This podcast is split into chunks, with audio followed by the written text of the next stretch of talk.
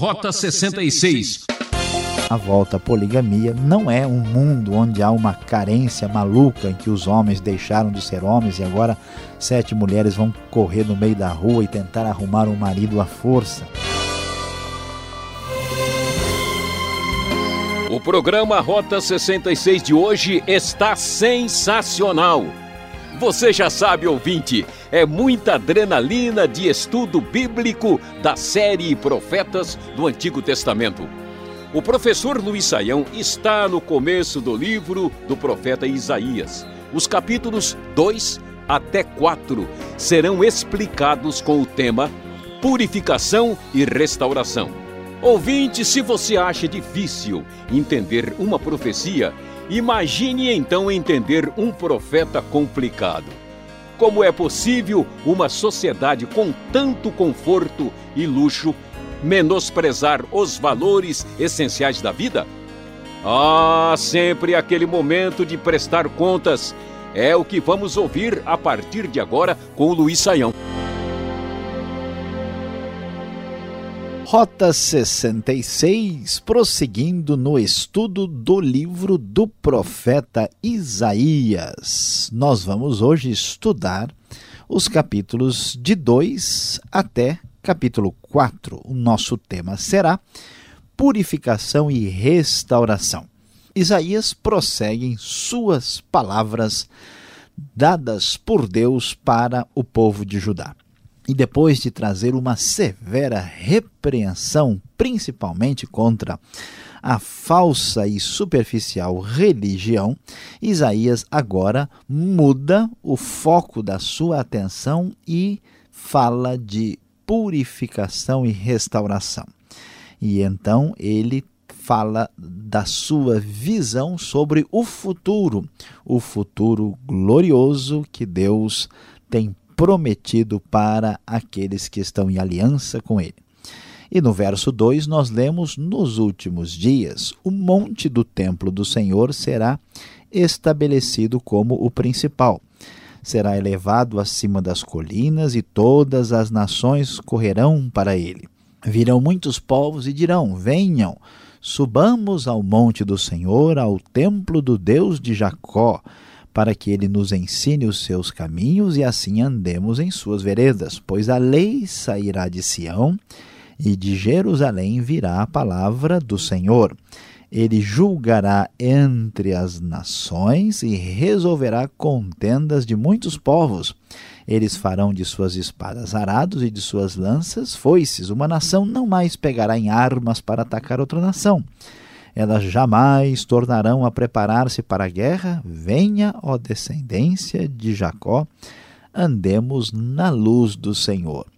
No meio de toda confusão, apostasia e problemática religião, Deus traz o foco novo da sua visão. Já que o homem tem provado a sua fraqueza, a sua fragilidade, então Deus aparece no cenário dizendo: Olha, tudo será resolvido nos últimos dias, quando o Senhor, de fato, trouxer a sua intervenção na história humana, ele fará toda a diferença que estamos esperando. A nação de Judá está contaminada pela idolatria, pela decadência, mas agora, quando as coisas forem mudadas aqui na era messiânica, que aparece numa espécie de uh, trailer do futuro, esta era trará não só a paz para Israel, como as nações que antes eram uma armadilha para o povo de Deus, agora estas mesmas nações correrão atrás da palavra do Senhor e este será um tempo de plena paz. Mas com os olhos focalizados no futuro, pensando sobre a grande e maravilhosa restauração, o texto de Isaías vai falar sobre a purificação. Por isso, o capítulo 2 ainda vai falar do dia do Senhor, o dia de julgamento. Por que é necessário esse julgamento e esta atitude mais dura da parte de Deus? Porque o povo de Jacó, o povo de Judá se encheu de superstições dos povos do leste, diz o verso 6. Eles praticam adivinhações como os filisteus e fazem acordos com pagãos. A terra está cheia de ídolos, está tudo uma grande confusão religiosa e moral. Portanto, Deus trará o julgamento, porque sem a purificação não haverá restauração. A purificação do povo aqui é muito importante e fundamental. O verso 12 ainda vai enfatizar algo muito significativo: é que o Senhor dos Exércitos tem um dia reservado para, reservado para todos os orgulhosos e altivos, para tudo que é exaltado, para que eles sejam humilhados, porque só o Senhor é Deus. Então, os cedros do Líbano, os montes elevados, as torres imponentes, tudo aquilo que representa a arrogância dos homens, diz o verso 17: a arrogância dos homens será abatida e o seu orgulho será humilhado, somente o Senhor será exaltado. Naquele dia, os ídolos desaparecerão por completo. E quando chegar o dia do Senhor, o dia de terror, o dia do juízo divino, vai ser complicado. Os homens fugirão para as cavernas das rochas, para os buracos da terra. Naquele dia os homens atirarão aos ratos e aos morcegos os ídolos de prata e os ídolos de ouro que fizeram para adorar. Fugirão para as cavernas das rochas e para as brechas dos penhascos, diz o texto da NVI, por causa do terror que vem do Senhor. Não vale a pena colocar a esperança na força e no poderio humano, por isso o texto do capítulo 2 vai fechar sua mensagem dizendo: Parem de confiar no homem cuja vida não passa de um sopro em suas narinas. Este grande juízo divino já está anunciado e já pode ser percebido. Vejam, o soberano Senhor dos Exércitos logo irá, retirar de Jerusalém e de Judá todo o seu sustento a comida, a água, a cidade está em ruína, tudo está muito difícil e há um problema grave e sério que mostra por que a ira de Deus aparece e por que que a ira do Senhor traz esta dolorosa purificação antes que chegue o tempo da restauração. O verso 12, no capítulo 3, vai dizer: Meu povo é oprimido por uma criança mulheres dominam sobre ele. O meu povo, seus guias o enganam e o desviam do caminho. E o texto vai prosseguir e diz no verso 16: O Senhor diz: Por causa da arrogância das mulheres de Sião, que caminham de cabeça erguida, flertando com os olhos, desfilando com passos curtos, com efeitos tinindo em seus calcanhares o Senhor rapará a cabeça das mulheres de Sião, o Senhor porá descoberto as suas vergonhas.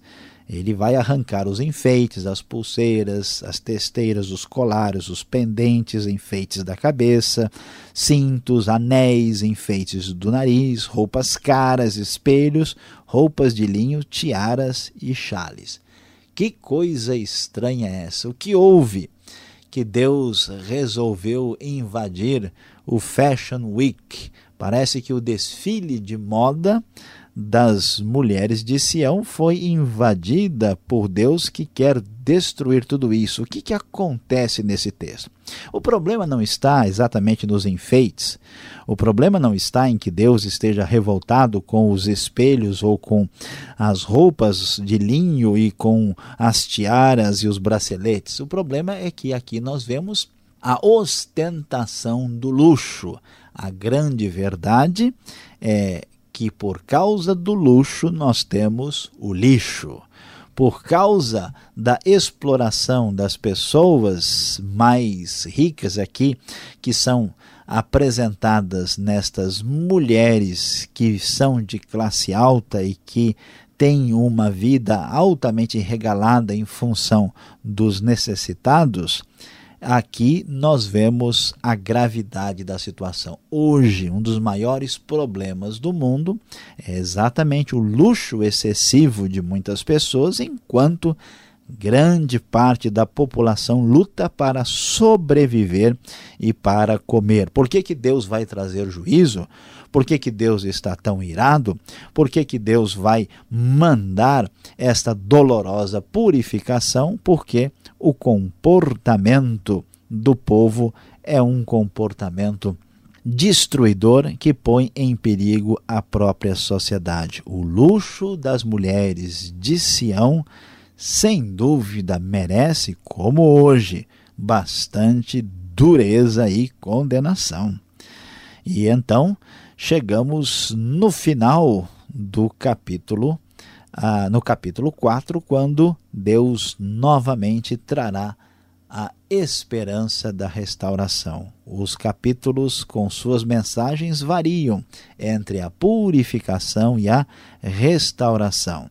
Deus traz sua palavra dura e depois esperança segura.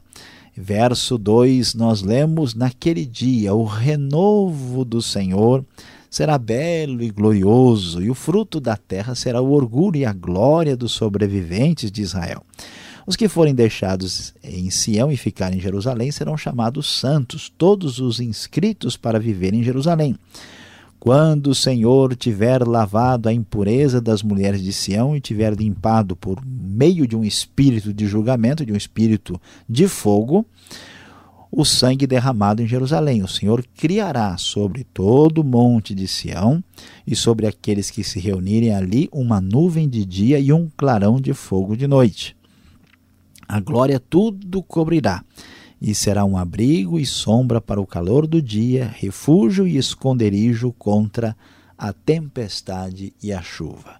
Parece que Isaías está numa espécie de cenário onde as imagens são trocadas. No momento ele vê a grande ira, a grande fúria, e depois ele vê a grande esperança e o livramento e a restauração.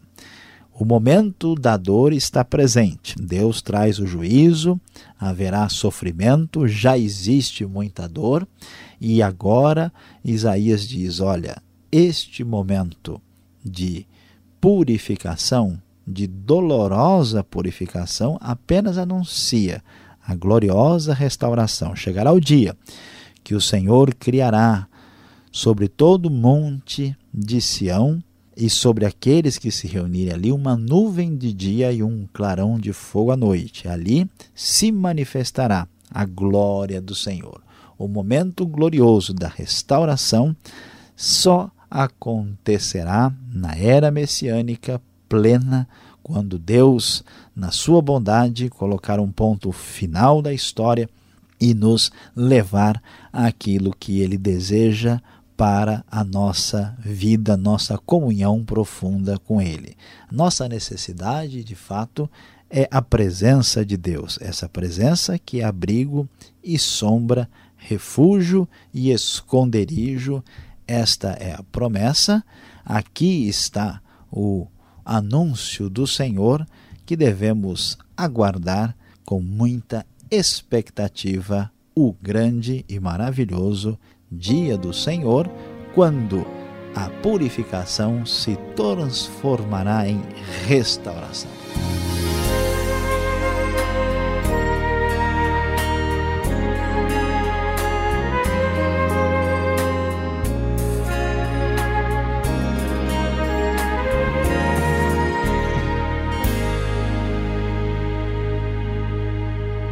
Ainda não acabou. Esse é o Rota 66, o caminho para entender o ensino teológico dos 66 livros da Bíblia. Esta é a série Profetas, livro de Isaías. Tema deste programa: Purificação e Restauração.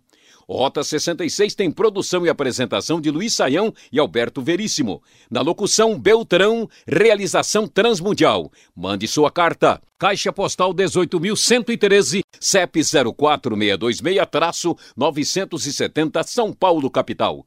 Correio eletrônico, rota 66 arroba transmundial.com.br.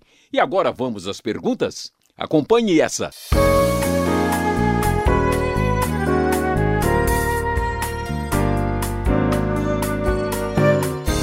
A nossa trilha está no livro de Isaías, o profeta do Antigo Testamento, capítulos 2 a 4, com o professor Luiz Saião. A pergunta agora, para dar mais prática à nossa aula, é a seguinte, professor. O livro de Isaías ele é meio complicado assim, à primeira vista. Qual seria a relação lógica entre os capítulos, professor? Como entender essa dinâmica do profeta? Pastor Alberto, de fato fica um pouquinho difícil. A gente começa lendo Isaías, ele traz a sua palavra de repreensão e daqui a pouco ele fala de coisas do futuro e parece ser um pouco assim complicado para relacionar as partes. Uh, o que a gente vai entender é que, em primeiro lugar, devemos ter bastante atenção. O livro dos profetas, especificamente Isaías, não está em ordem cronológica. A gente vai ver que o chamado de Isaías vai aparecer, por exemplo, lá na frente, que a gente esperaria que deveria estar no começo. Então, Isaías, ele, como um profeta que fala com a força do coração, ele fala em função das suas mensagens. E a, e a, a organização não é necessariamente uma coisa aparentemente lógica na nossa perspectiva. Isaías vai naquele impulso de uma palavra de juízo e uma palavra de bênção. Então, o que, que acontece? Ele transita entre o passado e o futuro, a palavra de repreensão e a palavra de restauração, de cura da parte de Deus. Então, a gente observou aí no primeiro capítulo que foi só reclamação, só pegando pesado. Aí vai nos capítulos 2 até o capítulo 4, tem essa espécie de miscelânea, né? essa espécie de mistura, quando vai a palavra de repreensão, depois a palavra de esperança, de julgamento. Então, é importante observar isso porque senão a gente começa a ler o livro como se estivesse lendo uma literatura ocidental recente, fica meio confuso, achando até que o, o, o livro está numa ordem assim estritamente cronológica. É até importante destacar que Isaías falou durante muito tempo né, é, durante o reinado de diversos reis de épocas diferentes e a coisa está organizada de maneira um pouquinho diferente da nossa expectativa. É claro que o capítulo 1, por exemplo, tem todo o cheiro de ser da época, por exemplo, de Acás. Lá no capítulo 6 vai ver que é da época dois reinos antes de Acás, que é o final do reino de Uzias. Então, isso deve nos ajudar a dirigir a nossa leitura e compreensão de Isaías. Agora, quando a gente pega um livro para ler de profeta, a gente quer saber das coisas futuras, o que vem lá na frente. E o capítulo 2, verso 2, fala da frase nos últimos dias. Ela aparece aqui, ela aparece nos outros profetas também. É, quando será esses nos últimos dias? Pastor Alberto, esta frase ela é muito importante uh, e a gente precisa de fato dar a sua devida atenção aqui. Quando a gente fala em últimos dias, a gente pensa na hora que em Apocalipse. Apocalipse, né, é os últimos dias, é o anticristo, é a besta, é o fim do mundo.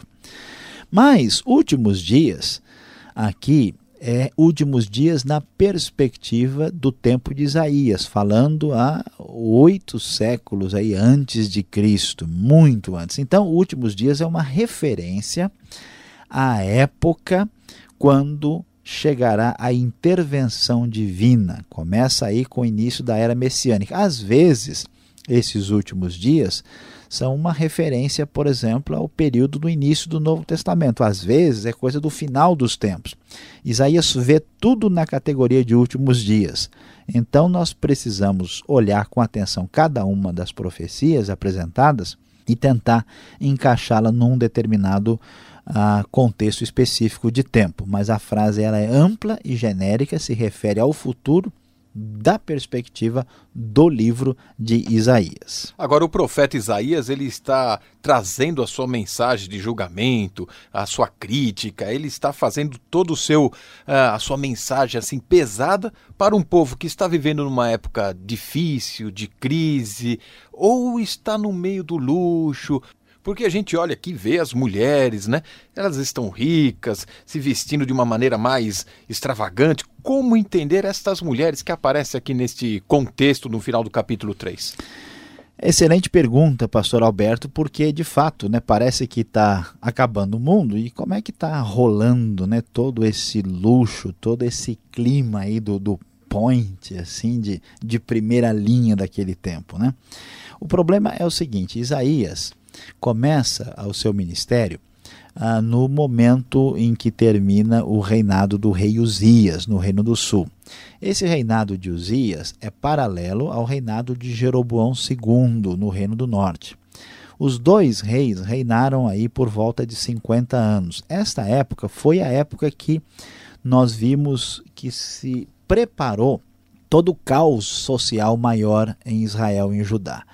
Porque houve ah, uma, um crescimento aí da, do paganismo, principalmente forte demais em Israel, mas também em Judá, e foi uma época de estabilidade econômica, de crescimento, né? eles estavam assim no bem bom. Então, nesse momento é que gerou todo esse luxo. Aí é a partir do ministério de Isaías, até a razão por que, que os profetas aparecem numa hora dessa, é a partir do período de Isaías, é que a coisa entra em decadência. Então, quando ele começa o seu ministério, e ele ainda está vendo as passarelas da moda aí valendo muito dinheiro. E enquanto que muita gente está vivendo em dificuldade porque a sociedade de Israel se desintegrou e há hoje aí uma diferença muito grande entre os pobres e os ricos opressores. Então, aí dá para entender. Os assírios só vão conquistar Samaria no ano 722, né? E a riqueza, assim como Amós fala no capítulo 4 do livro dele das vacas de Bazã, essa riqueza ela, ela, ela dá na cara, ela aparece esse luxo exorbitante pelo exibicionismo das madames frufrus né, que tinham naquele tempo e que estavam ali meio que batendo na cara dos necessitados com essa espécie de atitude de ostentação. Agora, você falando de madames frufru, eu fico até assustado quando eu leio o início do capítulo 4 aqui. As estatísticas dizem que há mais mulheres do que homens no mundo, no planeta. Agora, que história é essa de sete mulheres, né? Com um homem. E essa é a volta da poligamia? Que, que sentido tem esse texto aqui? É, pastor Alberto, é realmente precisa observar bem aí. Capítulo 4, verso 1 diz assim: Naquele dia, sete mulheres agarrarão um homem e lhe dirão: Nós mesmas providenciaremos nossa comida e nossas roupas, apenas case-se conosco e livre-nos da vergonha de sermos solteiras. Quem lê um negócio desse, aliás, eu já ouvi comentários bastante estranhos né, a respeito desse texto. O que está acontecendo? Não é a volta à poligamia não é um mundo onde há uma carência maluca em que os homens deixaram de ser homens e agora sete mulheres vão correr no meio da rua e tentar arrumar um marido à força. A gente precisa aprender a ler a Bíblia dentro do contexto. O que está acontecendo aqui? Ele acabou de falar do luxo excessivo das mulheres de Judá. E aí ele diz: em vez de perfume vai haver mau cheiro, em vez de cintos, corda, em vez de belos penteados, calvície. As portas de Sião se lamentarão e prantearão por causa disso. E aí o que, que vai acontecer? Vai acontecer a invasão estrangeira, a derrota de Israel e também o sofrimento em Judá por causa da presença dos assírios. Isso vai ser guerra, vai morrer muito guerreiro, então vai ficar muita viúva, muitas mulheres desamparadas porque não há mais marido, porque eles morreram na guerra. Então, nesse contexto de guerra e de sofrimento, as mulheres desesperadamente vão querer ter um uh, marido aqui, um homem, especialmente para que elas tenham a sua herança, o seu nome garantido no meio da sociedade de Israel. Elas dizem: olha, nós vamos garantir a comida e a roupa, mas pelo menos nós queremos ter um marido, uma marca né, linear aí é, da nossa família para que a gente exista em Israel socialmente. É apenas uma maneira de dizer que o castigo chegaria, a guerra viria e o sofrimento traria esse tipo de atitude. Não tem nada a ver com poligamia e nem com essa história popular né, de que tem sete mulheres para um homem no mundo e que a Bíblia já dizia isso. A coisa está fora de foco. Puxa, agora eu fico mais aliviado e você que está nos acompanhando pode chegar mais perto. Vem agora a aplicação desse estudo para você.